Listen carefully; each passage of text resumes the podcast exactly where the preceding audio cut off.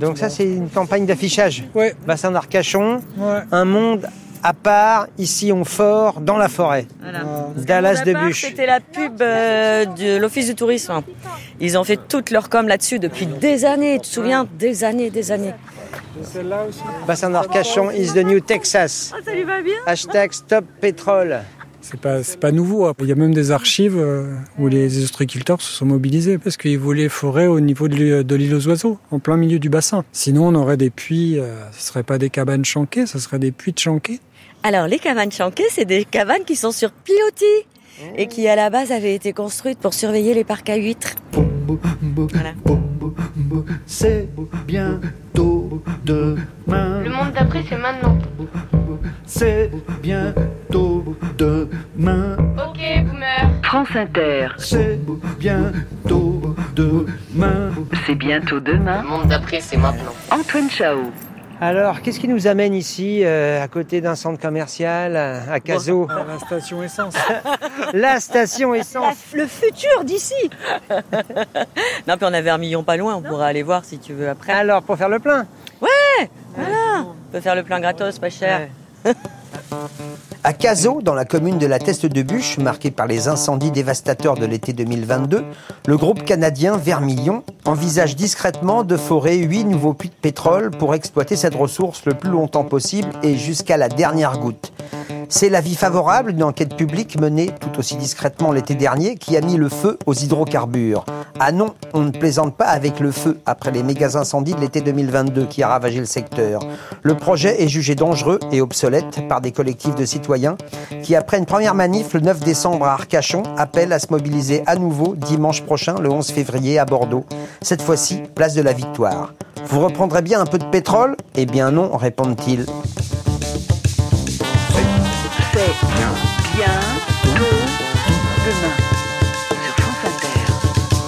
Alors Vermillon, c'est des Canadiens qui s'installent Les dans le coin. Canadiens, ils sont installés. Alors, ils étaient longtemps. déjà là, hein, ils étaient là en 1959. C'est vrai que c'est une entreprise dont on n'entend pas parler. Moi, où j'habite, je vois rarement des camions, j'entends rien. Quand on fait du vélo sur la route des puits, bon, les puits, voilà, on les voit. Bon. Et en fait, je me dis, si tu veux, euh, s'il y a augmentation de l'exploitation, il y a augmentation du stockage, il y a augmentation des camions qui circulent, il y a augmentation du danger aussi. Hein. C'est une usine Céveso, hein, faut pas oublier. Hein. Et alors, il y a un truc qu'il faut pas oublier. Moi, je parle de Cazaux, comme ça, euh, ça se sera fait. Cazaux, c'est une, euh, une ville enclavée. Hein, c'est un quartier de la Teste. Mais quand tu vas au bout, à gauche, la route est finie, c'est la base. Au milieu, la route est finie, c'est le lac. Et à droite, c'est la forêt avec Vermillon. Donc pendant les incendies, on a bien morflé. Ils ont même ouvert la, la base à un moment pour l'évacuation. Et dernière chose, faut pas oublier que pendant les incendies, il y a une cuve. Alors là, ils ont été très discrets aussi. Une cuve de vermillon qui est montée en surpression. Et il y a eu donc, euh, alors je sais pas si on peut appeler ça une explosion parce qu'en fait, le 14 juillet matin, le jour de l'évacuation, moi j'étais avec les pompiers à Vermillon parce que j'étais bénévole. Et on avait amené du ravitaillement et il y avait un gars de Vermillon j'ai dit, il se passe quoi là pour les cuves? Et il m'avait dit, on a enlevé le pétrole, on a mis du gaz parce que c'est moins dangereux. Et effectivement, euh, à 13h45, le feu est arrivé et pchit Et moi, j'ai vu le, le enfin, tu sais, le champignon là de fumée, sauf qu'on était tous, ben voilà, on était en évacuation. Ce serait maintenant, j'y penserais. Mais là, j'étais dans le convoi, j'ai pas pensé à prendre la photo, etc. Donc, si tu veux, tous ces aspects, quand même, c'est vachement important pour la population, pour la commune. Moi, je suis Isabelle et j'habite Cazaux depuis trois ans. C'est une nouvelle habitante. quoi. Non, parce Ah que non, mes parents sont là depuis plus de 30 ans. Donc je venais tous les ans et je suis arrivée dans la région il y a 10 ans, mais j'ai j'ai vadrouillé dans divers communes. Voilà. Ouais, on va se déplacer un peu. Ouais. hein, Parce qu'on est quand même dans une station-service. c'est ça, c'est ça. D'accord. Si je vous dis maintenant qu'en France, nous avons des forages de pétrole et nous allons même en avoir davantage, un avis favorable vient d'être rendu pour construire huit nouveaux puits. Où ça? Du côté de la Teste de Bûche. C'est une aberration pour certains, car on rappelle que euh, la fin de toute exploitation du pétrole dans notre pays est prévue pour 2040. Donc ça, c'est ce qu'on appelle la route des puits. La route des puits, voilà, la route des puits, puisque tu vas voir, euh, Il y a des puits euh, dispersés tout le long de son parcours en On fait. d'accord, des puits de pétrole. Hein. Ouais, c'est ça, des puits de pétrole. Bon, bon, il faut connaître, hein, mais tu arrives de l'autre côté, tu arrives au Petit Nice. Tu arrives sur la route euh, des plages. Donc ici, pour l'instant, on a le droit de s'y balader que le dimanche. Hein. C'est ça, ça tombe bien, on est dimanche. Donc ça, c'est la forêt de la, de la Teste. Hein. Ouais, La forêt ça. usagère. C'est ça. La forêt usagère. Et donc le 14 juillet, le feu était à 800 mètres, hein, donc il était par là. D'accord. Et le feu a passé la route et tu vois, on voit que c'est brûlé. euh, il a débouché sur Vermillon, quoi. Alors ça, c'était à l'été 2022. Ouais. Et depuis, donc, euh, on a appris il y a quelques mois hein, qu'il y a des nouvelles autorisations de forage hein, qui ont été accordées C'est ça. qui sont en cours. C'est vrai que moi, de ce que j'ai compris, ce sont des puits déjà existants. Ils vont aller chercher beaucoup plus profondément parce que, en fait, bah, ils ont épuisé les forages. Hein. Ils Et ont donc, épuisé les euh, nappes qu'ils ouais, exploitaient jusqu'à ça. Et ça a pris de l'ampleur en pleine COP 28 où il y a eu une manifestation, où il y a eu des mobilisations et de la presse hein, sur cette question-là. quoi. C'est ça. Alors, ce qu'on a trouvé très intéressant quand même, c'est que nous, euh, les petits casalas et les petits testeurs, on a été aidés par plein de monde. Et donc, le 9 décembre, c'est vrai qu'il y avait, il y avait euh, be- beaucoup de collectifs qui étaient là. Et c'était d'ailleurs pas notre initiative à nous. Et c'est vrai que nous, ça nous a un peu réchauffé le cœur parce qu'on est un peu tout seul depuis les incendies. Et euh, donc, il y avait euh, Stop euh, Total Bordeaux qui a été alerté de suite par ce projet, qui a contacté Greenpeace, qui a contacté la députée euh, Marie Toussaint, et ils ont contacté Éco-Citoyens, et du coup, ça fait un mouvement qui bouge énormément. Euh, moi, je suis sur leur groupe parce qu'en tant que local, on se disait que c'était bien qu'on apporte des fois des précisions. Et franchement, euh, ça, ça met du baume au cœur. hein. Alors Bruno, éco-citoyen, C'est une association qui est basée à, qui était basée à Andernos, qui a entre 15 et 20 ans à peu près. hein.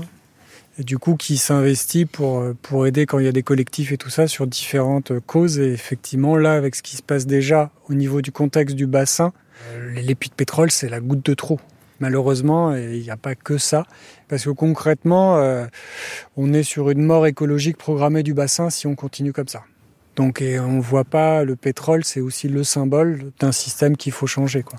Donc, il y a effectivement une espèce d'impunité environnementale qui s'installe sur le bassin, et on se sert du bassin comme d'un outil marketing sans en mesurer les conséquences. Et là, ce qui est fait avec le prochain SCOT, c'est le schéma de cohérence territoriale. Il n'y a aucune prise en compte de la fragilité du territoire.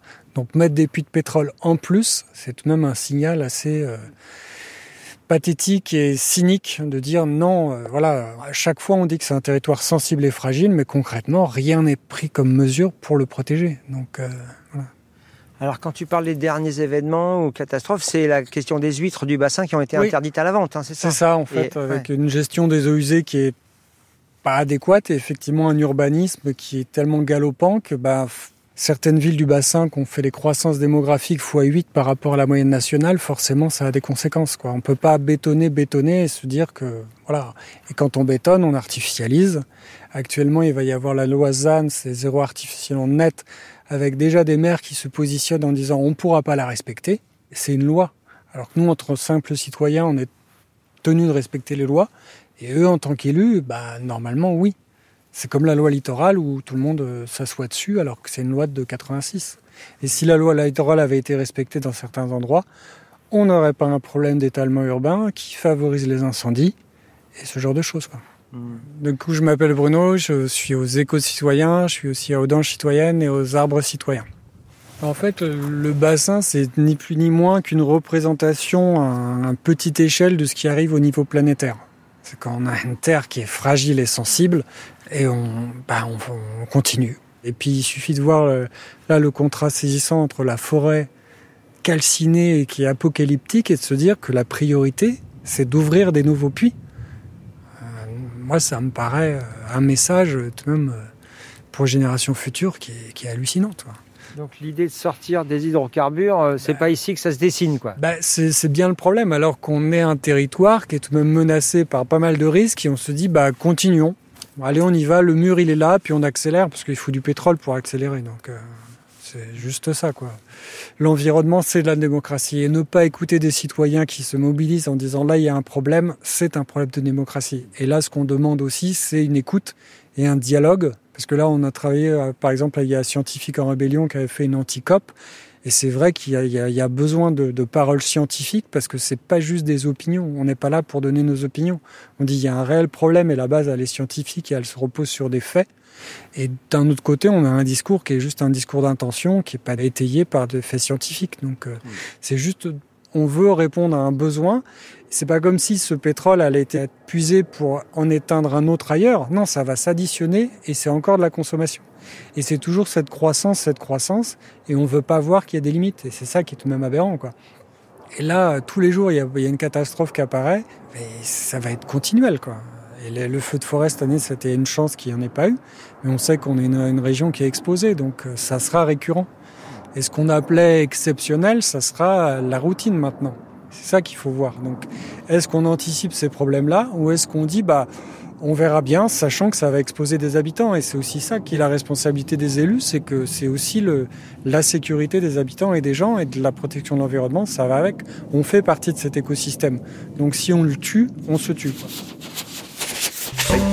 C'est Bien. bientôt demain. Bonjour, tu vas bien Marc? Antoine Chao sur France Inter. Euh, donc je m'appelle euh, Marc Laveillerie, euh, je suis j'ai été pardon instituteur spécialisé euh, à la retraite maintenant. Voilà, j'étais syndicaliste, je le suis toujours, même si je ne suis plus représentant du personnel et libre penseur. Voilà.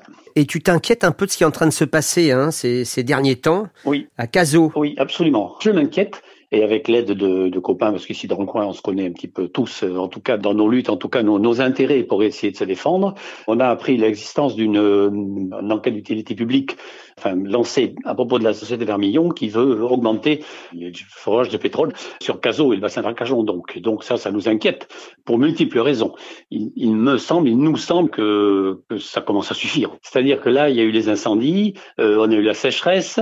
Euh, je parle même pas de cet hiver où on a été euh, carrément inondé, euh, même si l'eau est partie assez rapidement dans le dans l'océan. Je veux dire, on subit vraiment le changement climatique. Et donc, euh, ça nous inquiète. Donc, si tu veux, le fait de, de dire, ben, on va continuer à augmenter euh, l'extraction, on va aller jusqu'à la dernière, la dernière goutte, on a dit, bon, à un moment, euh, ça suffit. Il faut leur dire que ça suffit, quoi, qu'il faut qu'ils s'arrêtent. Voilà. C'est c'est pour ça qu'on a réagi à ce moment-là, si tu veux. Alors, il faut qu'ils s'arrêtent, c'est Vermilion Énergie. Hein. Hum, hum. Qui sont-ils alors? C'est une société canadienne qui est spécialisée dans l'extraction de la dernière des dernières gouttes, qui a repris euh, la concession de d'Esso REP, c'est-à-dire là maintenant c'est euh, Vermilion REP, c'est-à-dire recherche et exploitation pétrolière. Puisqu'ici sous le bassin d'Arcachon euh, et dans dans l'océan il y a euh, il y a des gisements qui sont pas très très très très costauds, mais bon qui qui contiennent quand même des, ce qui s'appelle des huiles quoi. Et seraient utilisées des technologies nouvelles, hein, issues un peu de la fracturation hydraulique hein, pour le gaz de schiste, c'est ça Qui sont quand même euh, décriées? Effectivement, ça ressemble à la fracturation hydraulique dans la mesure où on voit qu'il y a de l'injection sous pression d'eau,